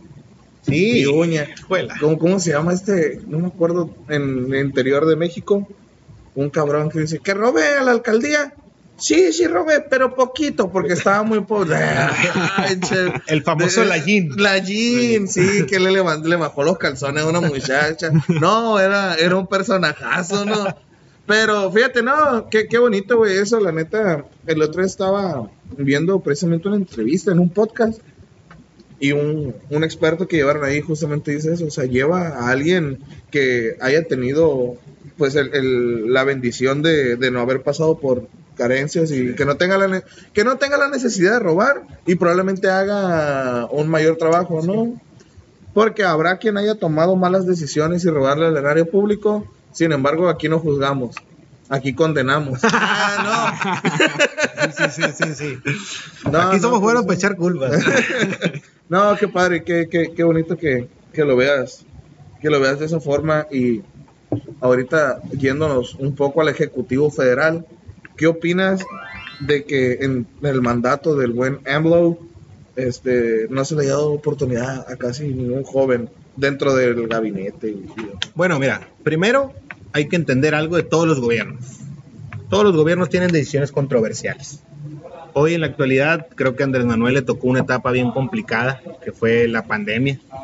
Incluso, inclusive a todos los gobernantes del mundo, ¿no? Pero difiero un poquito, hermano, porque yo que estuve en México, pues hoy tenemos una secretaria de gobernación que es joven, Luisa María Alcalde. Tenemos un secretario de SEDATU que es joven, que es este eh, Meyer, eh, que están en secretarías que ni por aquí nos hubiera pasado que un joven estuviera. ¿Cuándo íbamos a pensar que una mujer estuviera en la Secretaría de Gobernación? Nunca. Y ahora que sea joven, pues menos. Claro. Entonces, y yo que estuve allá, que he estado en, en contacto con las dependencias federales, la verdad es que sí hay un chorro jóvenes al frente de direcciones súper importantes. Yo te pongo un ejemplo, que es lo que a mí me tocaba ver muy seguido. Eh, por ejemplo, donde está chambeando el licenciado Leonel, hay dos jóvenes al frente de grandes responsabilidades, Liconza y este, la dirección comercial. En la Secretaría de Seguridad con Rosa Isela están jóvenes al mando de algunas direcciones muy importantes. El secretario ejecutivo de Seguridad Pública está Clara Luz, que es una joven este, también brillante y que ha hecho un buena, una buena chamba. Eh, el compañero o la compañera este, que están al mando ahí de la presidencia y que le ayudan al presidente, todos son jóvenes. Este, el de Banobras, joven. O sea, sí hay eh, espacios, pero ¿cuál es también? Porque hay que ser autocríticos al proyecto para poder mejorar. ¿Qué es lo que a veces nos falla? La estrategia de comunicación. O sea, yo te lo puedo platicar porque yo lo viví, pero a lo mejor quien no lo viva, pues tiene la visión de que Sí. oye, no hay ni un joven, hay puro viejito. tenemos la, la, esta visión. Por Sí. ejemplo, yo tenía esa visión. Y ahorita que me dices tú, me da gusto saber que no es así. Pero sí, yo creo que el, el tema de la estrategia de comunicación, de, de saber que los jóvenes casi, casi están, pues, ¿cómo decirlo? Sosteniendo, ¿no? Siendo un Sí, pilar. Yo creo que la juventud, en la época que sea, siempre va a ser el pilar de, de, muchas, de muchas cuestiones en la sociedad. Le, le- le aportamos una visión diferente, ¿no? Sí. A veces este, nosotros llegamos al mismo resultado en un diferente camino y a veces eso puede marcar la diferencia. Donde sí hay que meterle más fuerza es a los espacios de elección popular. Yo creo que ahí sí están en deuda con la juventud.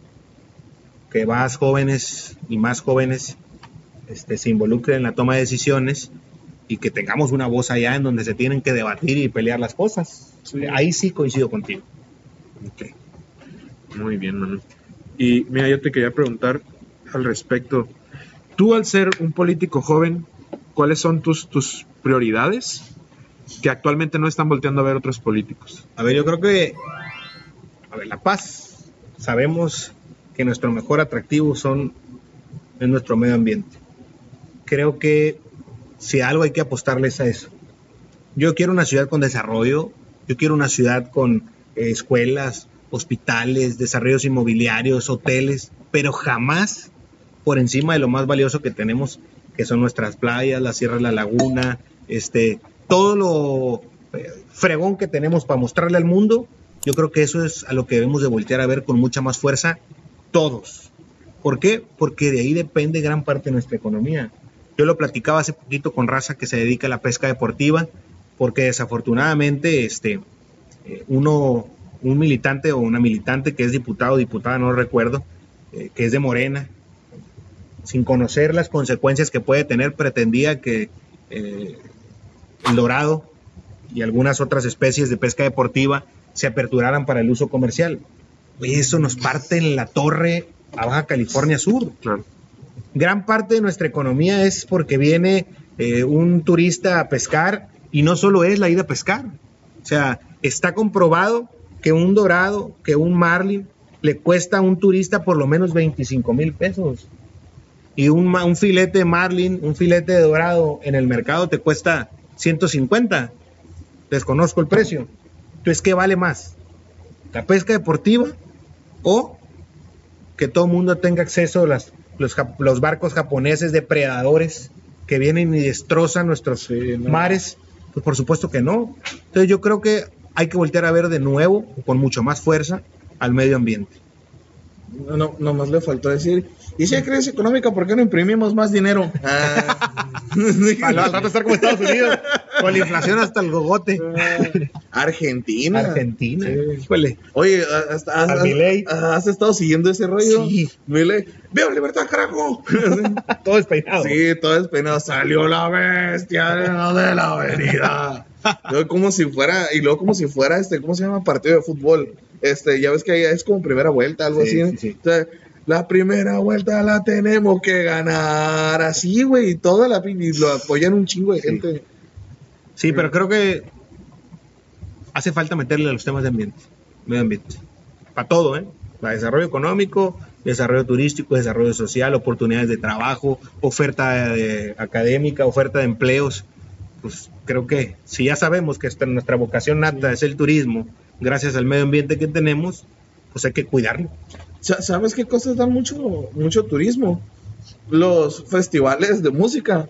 Eh, casi no, hay mucha gente que, que no se da cuenta, pero, por ejemplo, Sí. al Pal Norte, eh, bueno, estamos hablando de Monterrey, estamos hablando del Parque Fundidora, que es inmenso, pero, o sea, ¿cuánta gente cabe ahí y cuánta gente va a Monterrey, se hospeda en Monterrey, este, usa transporte público, come ahí, Sí. o sea, todo ese tipo de cosas dan el turismo y más aquí. Y ahí está el cormuel, digo yo, poniéndole sobre la mesa. Aquí lo dejo Aquí yo. lo vamos a dejar. No, pero sí, fíjate, el tecolote. Uh, pero fíjate que el otro día Gabo, eh, el episodio pasado tuvimos a Gabo Ponce, un saludo, él es músico.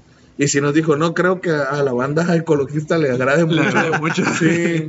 sí, no, y si no, sí, se hace un cagadero. Este, Sí. mi estimado, muchísimas gracias por haber venido. Oh, No, faltaban esta de acá, ¿no? Sí, falta todavía. Me anda corriendo el link. No, ¿Cómo ven? Pensé que me hizo la, pensé que me había hecho la señal de ya, ya. No, no, fue la señal de vas tú, viejo. No, te- esa pregunta está, está muy buena. ¿Has estado involucrado en alguna polémica o experiencia especialmente difícil? En, en trabajo o en tema personal. Trabajo. No, sí, no, en lo político, En lo vaya. político. Los políticos.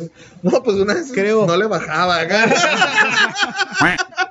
No, pues. no, pues. No, co- como joven, obviamente, pues la clásica. Sí. Andas en la calle, que el pleito y que el este y que el otro. Pero en el tema laboral, mira, yo creo que. Polémica laboral, afortunadamente, nunca he tenido una observación mm, que pueda decir fue polémica, ¿no? En donde me acusaron de esto, me acusaron del otro. Gracias a Dios, creo que el día de hoy me he mantenido lo más limpio posible. Pero en lo político sí me pasó algo que la neta es desafortunado que nos pase a los jóvenes y a cualquier persona. Pero en el 2021 yo intenté ser alcalde. Igual por Morena, es el partido en el que milito, en el partido en el cual estoy tratando de construir este proyecto. Pero ¿qué me pasó? Haber ganado la encuesta y que en una mesa decidieran, eh, hay otra decisión tomada, Dedazo. este, y va tal persona. En ese momento me di cuenta que la política a veces, o la democracia, como decías hace ratito, la imponen dos o tres personas. Y es desafortunado que hoy en México, a esta etapa, a esta fecha, pues suceda eso. Sea, ganas una encuesta y va otra persona. Entonces, yo creo que se los estoy platicando muy sencillo, pero realmente fue un dilema personal y del equipo y de toda la gente que confiaba, porque decían, oye, ¿cómo va a ir una persona que no ganó la encuesta cuando dijeron tiempo atrás que las encuestas y que las encuestas, lo mismo ahorita? ¿Qué es lo que estamos nosotros buscando? No que me regalen nada, ¿eh? Ni que me digan, oye, pues, pues no pudiste estar aquí, bríncale para acá. Eso es lo más desleal que hay en política, negociar para uno. Sino, oye, anduvimos y andamos diciendo que el que gane la encuesta va a encabezar y que el que gane la encuesta va a encabezar para que a la hora de la hora los intereses de algunos este, no convengan con este proyecto y entonces tome la decisión de que otra persona vaya. Que se respete la voluntad de la gente. Es lo único que estamos pidiendo, que haya un proceso de medición transparente en donde sepamos cuándo se va a hacer, cuál es el mecanismo de pregunta, cuántas van a ser las muestras, que haya visores. tal y cual como se hizo en el proceso electoral federal. Por eso hoy Claudia es la candidata, porque se hizo un proceso como nunca antes visto, pues lo mismo estamos peleando aquí. Ok. Y si el resultado en una encuesta bien hecha brinca que el bueno o que la buena era otra persona, pues ¿qué vamos a andar alegando? Pues, Sí, nada. no, no, a los datos no les puedes. Y le da certeza a la gente de que se tomó en cuenta su decisión. Es- eso es lo que vamos a alegar otra vez. Excelente. y lo estamos alegando. Bueno, pues, eh, Manuel, ¿qué te parece si me platicas un poco? Quiero esta pregunta, este, hacerla concretamente con cinco. A ver. Cinco acciones que tú hayas realizado con las cuales digas, ok, aporté mi granito de arena a mi comunidad o a la ciudad, ¿no? Mira, te voy a dar acciones bien sencillas. Va. La primera, apostarle al deporte. Creo que cuando estuvimos en desarrollo social eh, hicimos un mecanismo de becas deportivas, no solo para los deportistas de alto rendimiento o que hayan tenido muy buenos resultados, sino para esos prospectos deportivos que hay en el municipio. ¿Por qué? Porque a veces hay talento, pero no hay apoyo. Y la neta Baja California Sur y La Paz en específico es un semillero de buenos deportistas en muchas ramas, boxeo, waterpolo, este atletismo, paratletismo, Tiro con clavados, tiro con arco. O sea, somos una potencia de deportistas. Armando Andrade. Sí, no, hombre, loco. Eso la Gaby Agúndez, este, que acaba de ganar otra vez. Sí, sí. Oye, Hace este, un sobrino mío, el Raúl Omar, que ahorita andan compitiendo en Cancún en paratletismo, buenísimos.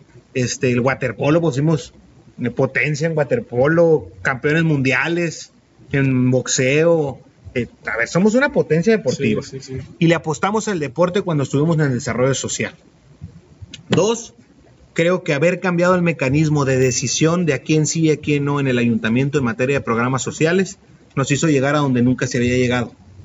¿Por qué te lo digo así? Porque se cambió tanto el- el esquema que a veces llegaban a tocar a la puerta de una casa a decirle, oiga, venimos del ayuntamiento y tenemos este, pro- este proyecto y usted califica. Y a veces hasta nos corrían, porque la gente no creía.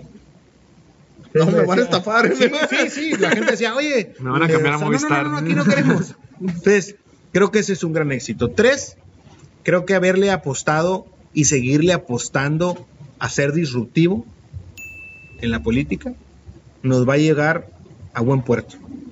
En el que el tema disruptivo, en hablar las cosas como son y no como me gustaría que a mí fueran.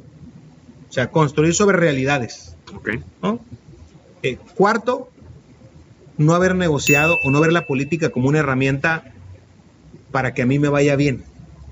Porque gracias a Dios siempre me ha ido bien.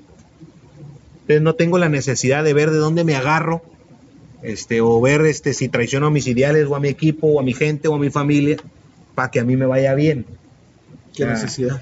Ya, espérate, si no tengo la necesidad de haber, pues, porque se los platico, me han ofrecido espacios y digo, no, no me ofrezcan a mí, mejor díganme en dónde va mi raza, pues, si no quieren que participe. Pero el día de hoy creo que eso ha sido gran parte de, de lo que hoy me tiene aquí muy tranquilo. Y cinco, seguir siendo el mismo, hasta donde me es posible. No he cambiado ni mi estilo de vida, sigo con mis mismos amigos y cada vez somos más. Este, nunca con grandes eh, excesos, nunca con grandes lujos, siempre afortunadamente seguimos viviendo en donde mismo, ahí por tránsito, mi hermana trabajando desde hace 17 años donde mismo, Leonel mi hermano en el rancho y chambeando allá con el profe Lex, este, yo para arriba y para abajo, este, buscando siempre mejorar y siempre tratando de que los pies siempre estén en la tierra. Yo creo que esas cinco cositas son los que hoy me hacen estar con la frente en alto buscando llegar a donde quiero llegar. Excelente respuesta, mi hermano. Chingón. Y pues, Yo, yo admiro mucho eso, güey, el, en, en, en, la- en las personas en general, ¿no? O sea, el tema de la autenticidad, güey, de, de ser quien eres, o sea, de, de como estamos agarrando cura fuera de cámara aquí también, güey, y tener la certeza, ¿no? De que uno, por decir, ¿no? Llega, llega, yo creo que eso es lo más importante, lo que genera más confianza. Yo con mis papás soy como soy con mis compas. Sí, y igual. con mis compas Sí, igual. y por ejemplo, uno, la profesión de Sí, uno, obviamente con el debido respeto, ¿no? Y tal vez de otra manera, pero tratas de ser la, tienes que tener la misma esencia con tus clientes y demás. Y eso al final termina generando una confianza, güey. Y es, y está muy perro eso, güey. Ahora, hace rato hablábamos del tema de acercarse, o sea, de participar y demás. Pero ¿cómo un joven sin contactos puede acercarse al mundo de la política? Sí, es un tema complicado, eh, porque ven a una figura nueva y lo primero que quieren hacer es meterle el pie para que se tropiece. Yo sería irresponsable o pónganle el adjetivo que ustedes quieran, no decir que por la condición en la que yo crecí y nací no llevo una ventaja. Yo lo acepto y lo considero como gran parte del éxito que hoy se puede tener. Y, no desconozco que para nuevos prospectos en política a veces es muy complicado incursionar. Lo primero que les puedo decir es que sea Manuel o sea cualquiera de ustedes que está aquí o que nos va a ver, es que nos vamos a enfrentar a un chorro de obstáculos. Pero no nomás en la política, yo creo que también en, En la, la vida. en el, eh, practicando la abogacía también te Sí. tropiezas cuando vas iniciando en muchos temas.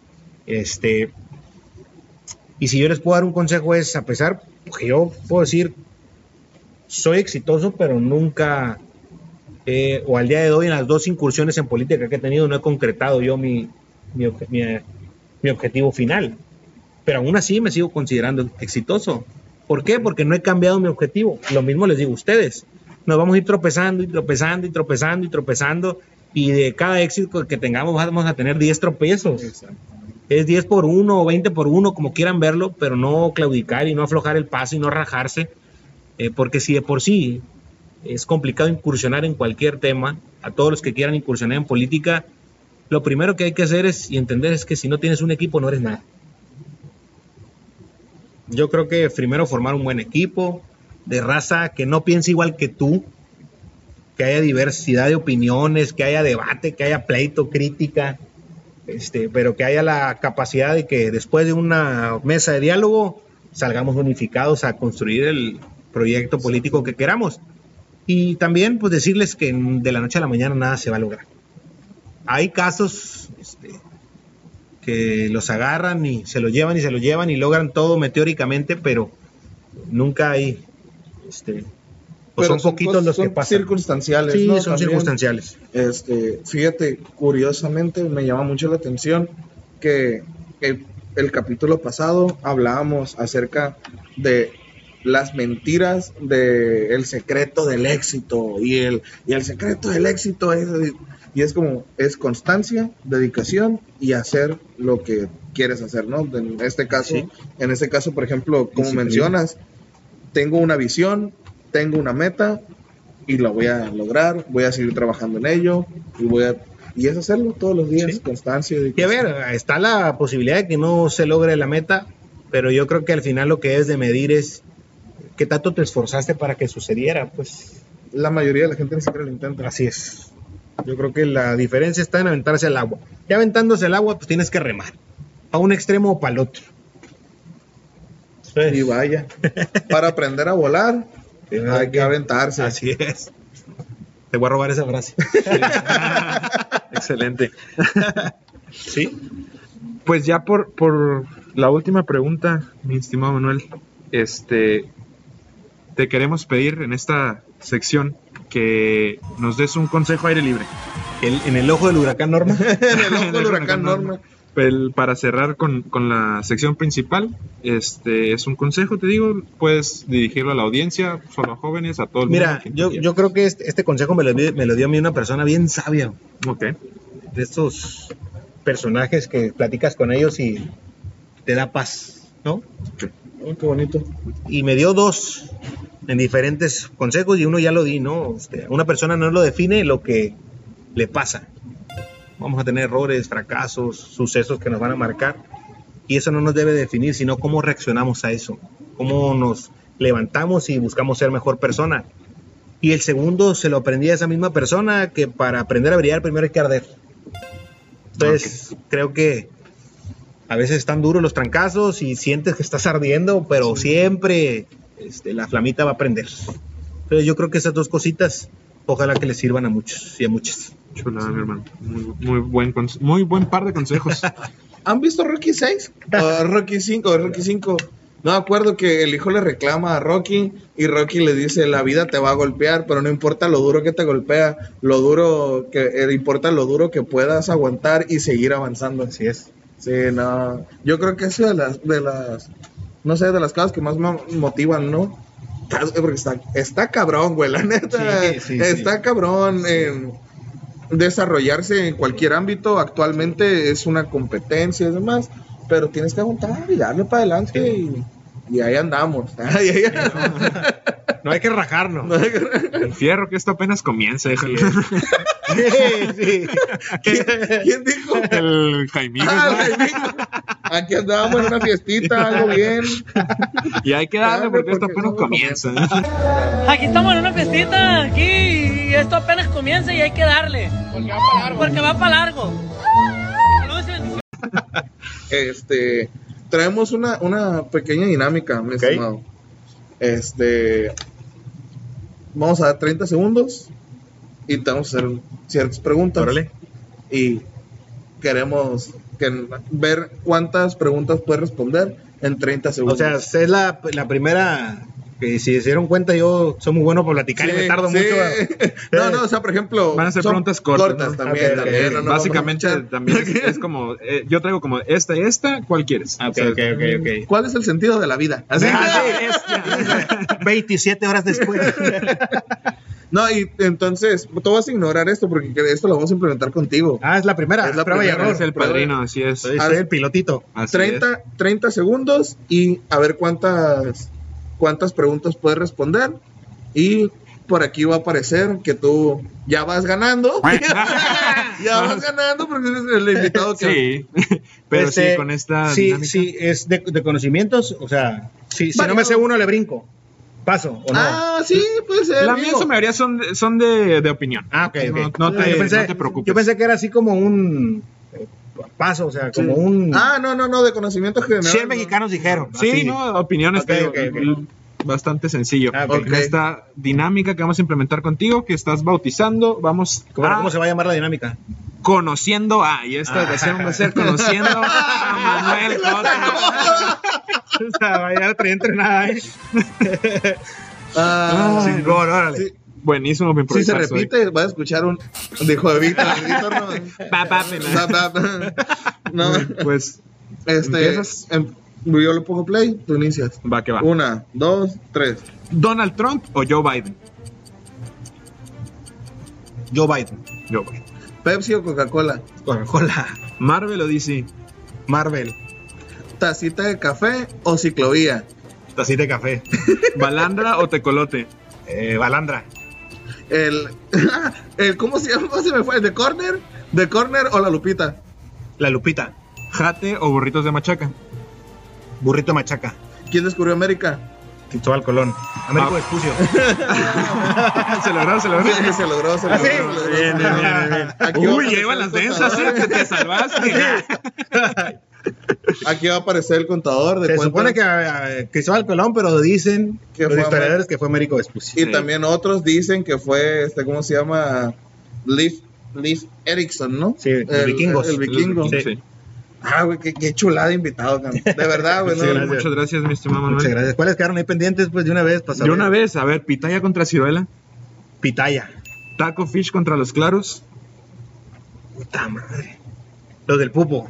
¡Ah! gran respuesta, gran respuesta. La vamos a dar por buena. Aunque es de opinión, ver, ¿no? los, los- los claros, los claros me gustan mucho, los de camaroncito crunchy. Oh. Y acá, este, en el taco fish, el de, el de la, el- la quesadita con camarones, me encanta. El ¿cómo se o llama el, ese? o el molotito, puta, me encanta. Sí, sí, sí, sí, sí, a mí también. Fíjate, ¿has ido al Malaya? Sí. Esto sí es anuncio porque son mis amigos. me gusta, voy seguidor. Puta, Las rico, hamburguesas muy ahí, bueno, muy muy, bueno. buenas. A ver, ¿cuáles otros más faltaron? ¿O eran ya? Ya eran más de capitalismo, socialismo como para de- desbalancearte. ¿eh? Qué bueno que no llegamos. sí, no, te digo, te, te salvaste. Ah, no, qué chulada. Muchísimas No, gracias. muchas gracias. que Muchas gracias. ant- antes de, de despedir el programa, este, y de pasar a la siguiente sección, quisiéramos saber si te gustaría comprometerte con nosotros a que si en algún momento dado llegas a ser candidato a algún puesto público, regresar aquí y hablar de tu proyecto. Y de lo que quieran, ya saben que no hay tapujos. Excelente. Sí, yo, yo encantado siempre que se abre un espacio, pues de ir, Sí. porque al final de cuentas, eh, yo creo que a donde más o a más personas lleguemos hay más posibilidades de éxito. Chingón. Claro, sí, chingón. Yo no le saco a la vuelta ni el parche a responder lo que creo. Sí, claro. No, al final de cuentas es un punto de vista y todos podrán tener uno diferente, pero pues todos vamos a coincidir en que queremos que a La Paz le vaya bien. Claro que sí, claro que sí. Ahora, ¿nominas a alguien para que venga? Pero político o no político. Las dos, las dos. No político. A A ver, vamos a nominar A ver si se anima. a ver alguien. Ya, ya tuvieron a un, al Diego, que es periodista. Al Diego, que es A una periodista. psicóloga, A una psicóloga. a un músico, A un músico. químico farmacobiólogo, A un químico. un foráneo. Hablamos varios- del fentanilo. Con el Hablamos del fentanilo, sí. Terrible, ¿no? Lo que está Sí, pasando. sí, Está pesado. este, pesado vamos a invitar a algún. A ver, como estamos en, de un- en La Paz, vamos a invitar a. A un restaurantero. Ok. Ah, mira. A la señora Hinojosa, el Zarape. Una cosa del zarape. Oh, Le vamos a invitar, que es chulada. una señora que de esas que ha recorrido Sí, bastante sí, el sí, camino Ok. y que le ha batallado bastante para consolidar sus restaurantes. Y creo que es un buen perfil que va a tener una buena plática fregona de éxitos y fracasos. Señora Hinojosa, los desayunos en el zarape. A la señora Lorena Hinojosa, yo me voy a encargar de invitarla. Ah, eso, Excelente. eso. pues. Eh, Imagínate grabar a la. Yo llego a desayunar a las 8 de la mañana. No, no, Sí, no. sí, Crudo. sí. Bueno, tal vez. ah, tal vez un poco. ah. Unos chilaquiles, café. Algo bello. pero no son unos chilaquiles, son unos chilaquiles, Sí, viejo. sí, sí. Sí, ella, ella es este, una mujer que le ha luchado para que la pase a un buen lugar para vivir. Va, que va. Entonces esperemos tenerla en algún futuro próximo. Aquí en su programa, ya saben, aire libre. Aire libre. Y tenemos una última sección. Órale. En esta última sección, este. su- bueno, todavía no voy a decir el nombre, pero. Gracias. Este, Pero si tiene el nombre se lo van a sacar No, no. No, no, sí, sí, ya sí, está, sí, esto sí, ya. esto sí. Esta no la bautizaste. Este, aquí nos encargamos de dar una recomendación. Una recomendación, ya sea leer un libro, ya sea leer tal libro, ver tal película, ver tal serie, escuchar tal canción, lo que sea, lo que, lo que tú digas, así, yo, yo voy a recomendar Una nomás. una recomendación o varias también si quieres, no pasa nada. Y para esta sección nos, se- nos queríamos que nos ayudes, así como si estuviéramos surfeando acá, porque esta sección se llama Surfeando el entretenimiento. Ay, ay, ay. Chingón. A ver, a ver, yo, yo quise dar varias recomendaciones. Va. La primera, la recomendación o la invitación del día de hoy por la condición en la que estamos es hay que barrer, hay que limpiar la paz. Por lo menos del frente de nuestras casas, eh, por, obviamente la condición nos obliga a que suceda. En el tema de los libros, acabo recientemente de leer eh, uno que es muy clásico y que está cortito, que es El arte de la guerra. Uh, sí. La neta es un buen libro que para nosotros jóvenes que estamos picando piedra, te va a ayudar a entender mucho lo que es la disciplina y las metas por cumplir. En el tema de entretenimiento, quien pueda, que no es una actividad ni barata ni accesible, pero tenemos a la Bahía de la Paz y le di el Espíritu Santo, la Cerralbo, Cabo Pulmo, Puerto Chale, quien pueda bucear y Uh. animarse a hacer ese objetivo, la neta que Es lo máximo. es lo máximo. Sí, En el tema de la música, yo en lo personal soy muy versátil. Cuando de repente sale un corrido, de repente sale Tupac y de repente sale Bob Marley.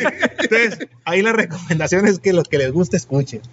Y de entretenimiento, la verdad que ahorita, eh, ayer antier vi una película que me gustó mucho en Netflix, se la recomiendo, se llama La Red Avispa, Uh, Ah, con Benicio del Toro, ¿no? de los espías este, cubanos en Miami, está muy fregona.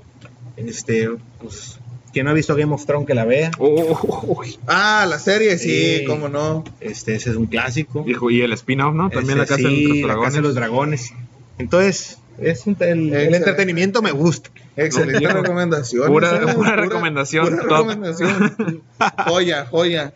Tú, compadre, ¿qué me traes ahora? Yo, aprovechando que este capítulo va a salir cerca de Halloween, yo traje mi película de terror favorita. Se llama Pesadilla en el infierno.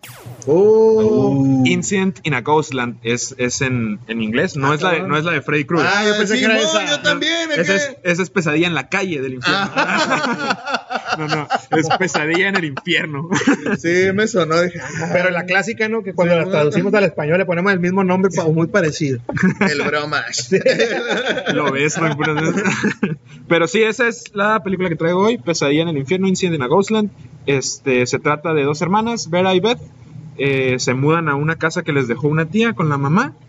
Y ahí este, pues sufren un ataque, ¿no? No voy a dar spoilers, pero trata de lo que pasa después de- del ataque y cómo lo, cómo lo, lo sobrellevan. ¿no? Está muy, muy fregona la película, por ahí trae dos, tres este, giros de tuerca muy buenos y recomendadísima. ¿Tú, Chido, chido. La vamos a tratar de ver. Yo, No me comprometo. yo, pues fíjate que también voy a hacer una recomendación de una película de terror, mi película de terror favorita. La verdad es que no soy muy fan de las películas de terror, pero Yo una tampoco, película que me encanta y la puedo ver una y otra vez, Scream 1. Ok. Scream 1 Un te- clásico, sí, es un clásico. Yo pensé que iba a decir la novia de Chucky. Y El hijo- el hace, hijo de Chucky. hace unos cuantos capítulos recomendé a una chava guapísima, hermosa, que es mi crush, y aparte canta muy chingón, que es Holly Humberstone.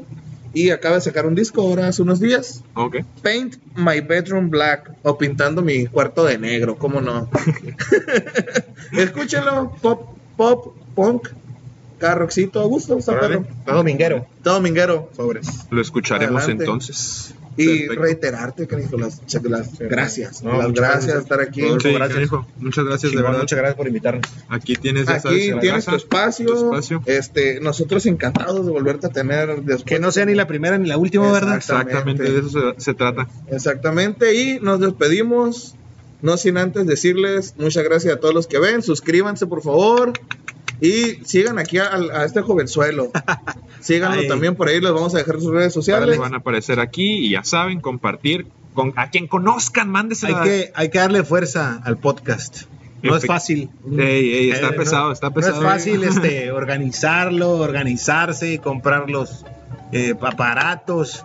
Y ya tenemos un podcast paseño, entonces Sí, ahí echarle. ahí andamos. Saludos, Hay. Gracias. Ahí estamos, gente. Hay que venir al Black Diamond. Y que suene A cortarse la greña. No.